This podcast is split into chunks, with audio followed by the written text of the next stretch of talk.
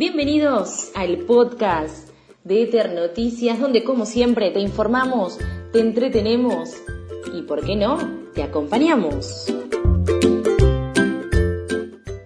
En el día de hoy vamos a estar conociendo a una figura futbolística, a Damián Lemos. Él es jugador de Patronato, se desempeña como mediocampista y acompaña al equipo en la Superliga Argentina.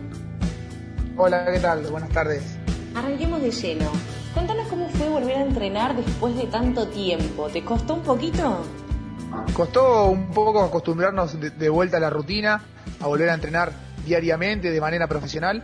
Si bien eh, casi todos de manera particular hemos tratado de mantener eh, el estado físico, de mantenernos activos, eh, el volver a la rutina, el volver al quizás al, esfuerzo físico extremo como, como volvemos profesionalmente cuesta que el cuerpo se acostumbre, por suerte llevamos más de un mes entrenando y, si bien hubo algunas precauciones de, jugadores que han sentido el, impacto de, cambiar a entrenamientos fuertes, eh, por suerte yo no, no, lo he sentido tanto, pero bueno, eh, hay, que, hay que prestar mucha atención a lo que va diciendo el cuerpo, a descansar bien, quizás a, a tener recaudos que antes el cuerpo estaba, estaba acostumbrado a hacer otros esfuerzos. Y en cuanto a tu capacidad física, ¿cómo te encontraste? La capacidad física se perdió, por más que uno en las vacaciones, las vacaciones primero, también además en la, en la cuarentena se trató de entrenar, se trató de, cuidarse. Eh, el esfuerzo físico no es el mismo, la, exigencia que te da entrenar con un grupo, la exigencia profesional no, es la misma que, veníamos teniendo, así que el cuerpo estaba un poco desacostumbrado, sobre todo a, a, tener exigencia todos los días. Quizás podés entrenar en tu casa un día fuerte y dos o tres días más liviano, pero se siente la, acumulación de ejercicio ahora en la semana. El sábado terminamos bastante, bastante cansados y no, no estaba acostumbrado el cuerpo a, pegar esas palizas. ¿Cómo fue entrenar en tu casa? ¿Te sentiste cómodo? ¿Cómo lo llevaste? En mi casa, sobre todo cuando fue la cuarentena estricta, o sea, con el, el aislamiento estricto, se puede hacer una zona media, se puede hacer un tren superior, pero la parte aeróbica es la que más, eh, la que más en déficit estuvo, sobre todo en la cuarentena. Igual estuvimos en la ciudad de Paraná, que al principio la cuarentena fue un poco más, no tan restrictiva, sino un poco más amplia. Se pudo salir a pedalear, se pudo salir a correr, así que eh, se aprovechó bastante el estar acá. ¿En qué consiste el protocolo para ingresar al campo? Y bueno, contanos cada cuánto se les hace un control médico, el hisopado.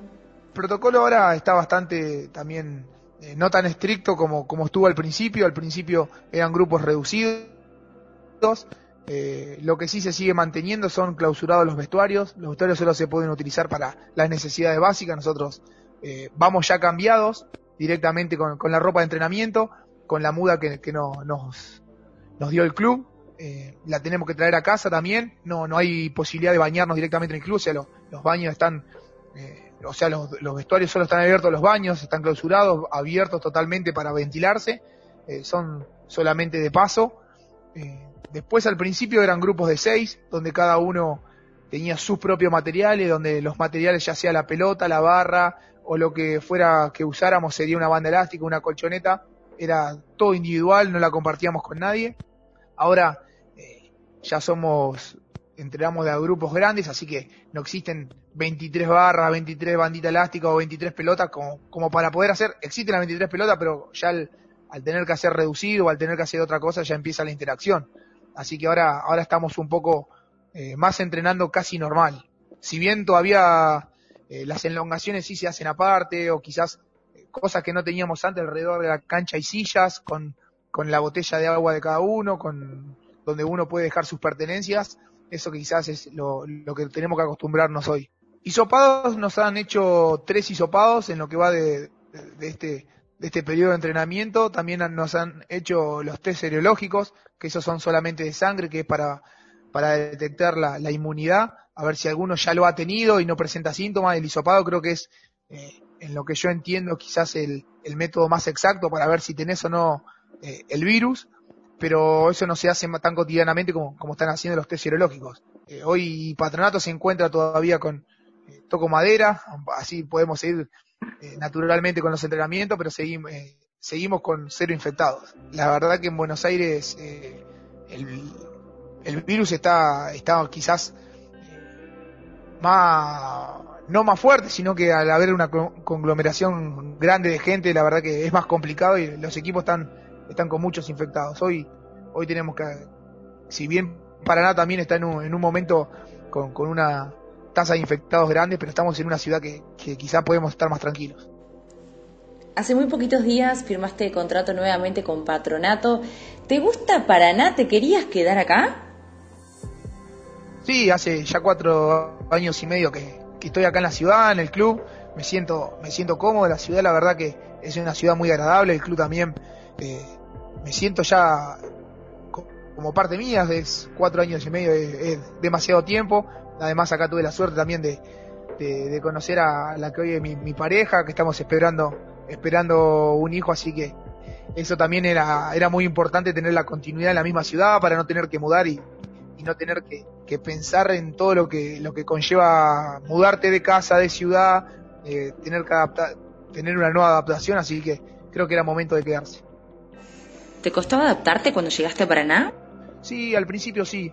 los primeros seis meses fueron eh, de mucha adaptación, sobre todo del venir de la vorágine de Buenos Aires, de la vorágine de quizás un club que estaba eh, en el que también transcurrí mucho tiempo, que estaba muy desordenado en su momento, venir a un club que quizás estaba en pleno crecimiento, con, haciendo sus primeras armas en primera división, eh, a una ciudad que quizás eh, no tiene el mismo ritmo y los mismos horarios que, que, la ciudad que yo estaba acostumbrado, así que costó bastante, costó en la adaptación, era la primera vez que me, que me iba de mi casa, que me iba de, Buenos Aires, y hoy, hoy miro para atrás y veo que, que fue un cambio eh, muy positivo en mi vida. ¿Cuándo comenzó tu vida futbolística? No, yo recuerdo siempre eh, un club de baby fútbol donde, donde empecé. Que baby fútbol, acá no, no hay mucho, pero es un fútbol 5, eh, donde empecé a, a, desempeñarme como, quizás como un hobby a, lo, a los 8 años en, un, en el Club Deportivo González Catán, donde bueno, ahí hice lo que vendría a ser las inferiores, eh, donde empecé el amor por la pelota, el amor por, por el fútbol, y luego me, me, encontró haciendo las inferiores en Nueva Chicago, el primer equipo que hice en cancha de 11, recién a los, a los 16, 15 años, sí, 14 para 15 años, eh, donde empecé en quinta división, ya empecé medio, medio, a la, en séptima división, perdón, medio de grande empecé a jugar en cancha, en cancha de 11, y tuve la suerte de, que el técnico que tuve en ese, en ese momento, cuando estaba en quinta, asumió primera división y me llevó a la primer, a la primera pretemporada con 18 años. Bueno, y ahí, ahí empezó mi, mi carrera futbolística como profesional. Después estuve, tuve un paso por, por Deportivo Merlo, que fui a préstamo en 2011, por Ferro en 2013. Después siempre volví a Chicago, que era el dueño de mi pase, hasta que, que quedé libre y vine acá a Patronato. ¿Y tu familia siempre te impulsó desde chiquito? Sí. Mira, creo que mi mamá y mi papá eh, hasta, hasta el día de hoy siguen viniendo cada partido que juega acá de local. Estamos, si bien estamos a, a 5 o 6 horas en auto, ellos vienen cada vez que pueden ver, venir a ver un partido, me siguen, me acompañaron, me acompañan y me acompañaron siempre. Eh, igual mi mamá y mi papá siempre fueron personas que, que veían al fútbol como, no como un estilo de vida, sino como un, eh, como un hobby, me lo, me lo hacían tomar como, como que era un divertimiento. Para mí era una pasión, para mí era lo que más me gustaba, para mí cuando me castigaban de no poder ir a jugar al fútbol, para mí era lo peor. Pero ellos siempre me inculcaron que el estudio estaba primero, que primero había que trabajar, que había que estudiar, pero bueno, tuve la suerte de, de, poder ser profesional de chico, así que eso, eso me ayudó. No sé si me hubieran bancado mucho tiempo que, no trabaje o que no estudie y que, y que juegue al fútbol. Así que tuve la suerte de que, de que me fue bien de entrada. A veces eso es difícil, que, tener la suerte de que chico te pueda ir bien profesionalmente, así que eso ayudó mucho a que, a que pueda hoy jugar al fútbol.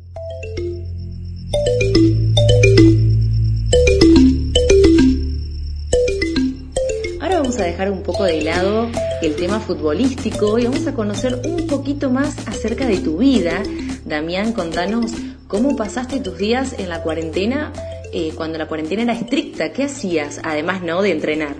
La cuarentena era fue, fue duro porque eh, uno está acostumbrado sobre todo a, relacionarse con mucha gente, a estar al aire libre, eh, no estoy acostumbrado a estar mucho tiempo encerrado, si bien disfruté mucho sobre todo del embarazo, disfruté eh, de la vida en familia, de poder tener tiempo para, para hacer cosas que no puedes hacer en tu casa, ordenar, poder leer, pero llega un momento que, se te agotan las, las ideas, se te agotan eh, los momentos de ocio, ya eh, tenés ganas de relacionarte, tenés ganas de estar al aire libre, tenés ganas también hasta de poder entrenar. Eh, la verdad que, y después la incertidumbre de cuándo volvían los entrenamientos, de cuándo se volvía a la vida normal, y creo que lo que más también costó es no poder ver a la, familia.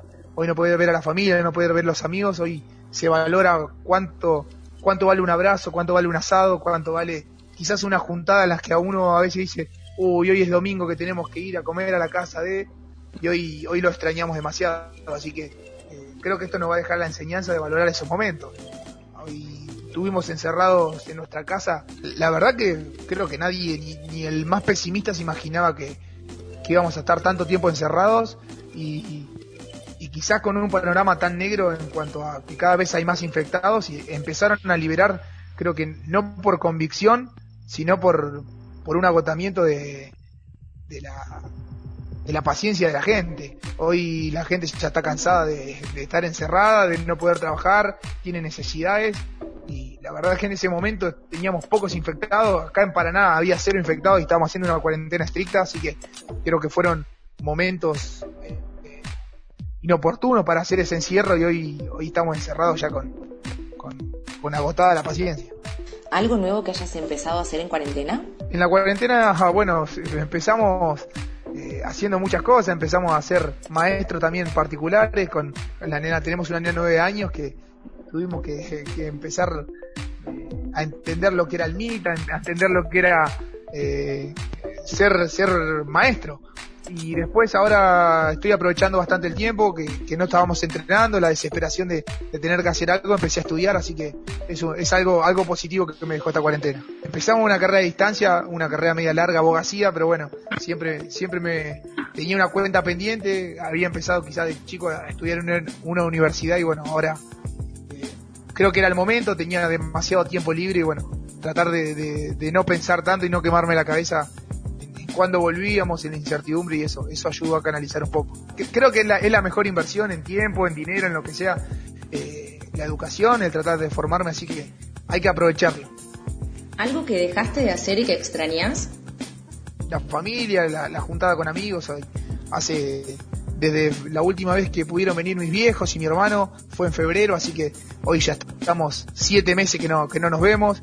Eh, la juntada con amigos también, hoy, hoy se extraña un, comer un asado entre un asado, una comida, un sándwich, una mateada. Hace poco en el, en el, vestuario, bueno, en el vestuario no, al, al costado del vestuario eh, tuvimos que ir a hacernos los test serológicos y cada uno llevó su mate, había como 25 mates, una locura. Ronda de mate, eso también se extraña, creo que se extraña eh, el poder contar anécdotas entre todos. ¿Le tenés miedo al COVID? No, no le tengo miedo. Eh, si bien sé que es una, una enfermedad que a muchos hoy cada vez se, se sabe menos, antes se decía que solo eh, eran los pacientes de riesgo los que quizás tenían eh, secuelas o tenían grandes contraindicaciones contra la enfermedad o, o, padecían síntomas importantes. Hoy hay hasta jóvenes o hasta niños que pueden tener síntomas graves o, tener que estar internados, pero no, no le tengo miedo. Creo que si bien es una enfermedad que, que conmocionó al mundo, paró al mundo, eh, si te toca hay que tener los recaudos necesarios, pero bueno, creo que no, se puede evitar el 100%, por más que uno tenga los recaudos necesarios, eh, todos podemos ser propensos a contagiarnos, así que hay que estar tranquilos, si no se hace una psicosis de, de, de, que en todo momento estás pensando si lo tengo o no lo tengo, te duele un poquito la garganta. Hace unos pocos días yo me había, había, me había mojado en el entrenamiento por la lluvia. Vine a casa sin bañarme, me bañé y tosía un poquito y ya te agarra a veces una psicosis, decir tengo, no tengo creo que eso también es enfermo. ¿Cómo proyectás a Patronato en esta nueva temporada? La verdad las proyecciones son muy buenas. Coronavirus nos agarró en un momento que quizás estábamos a punto de salir de, la zona roja, estábamos, eh, si terminaba el campeonato bien, estábamos descendidos, estábamos a tres puntos de salir, eh, nos encontraba en alza y tuvo la suerte de Patronato y el cuerpo técnico y, nosotros de poder mantener una base, el cuerpo técnico pudo mantenerse, pudo mantener una base y hoy estamos trabajando de manera ordenada, de una manera que, que quizás el técnico eh, quizás óptima porque no tuvimos eh, quizás un par de lesionados pero no tuvimos contagiados, nunca tuvimos que parar de entrenar. Eh, las proyecciones son buenas. si bien las aspiraciones siempre de patronato es hacer una campaña para, para olvidarse un poco del, descenso, un poco del promedio. Creo que, que, podemos tener unas aspiraciones más, sobre todo por lo que te digo. Estamos en una ciudad donde, donde nunca paramos de entrenar, donde eh, la base se pudo mantener. Nos conocemos hace mucho tiempo y hay material para quizás para un poquito más este año. Si Dios quiere y se dice cuándo arranca el campeonato. Damián, te agradecemos muchísimo por tu tiempo y por toda la información. Dale, muchísimas gracias y bueno, buenas tardes.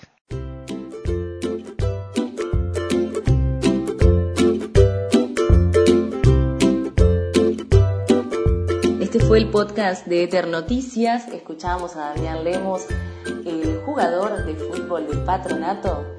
Nosotros nos volvemos a reencontrar la semana que viene con más podcast de Eter Noticias.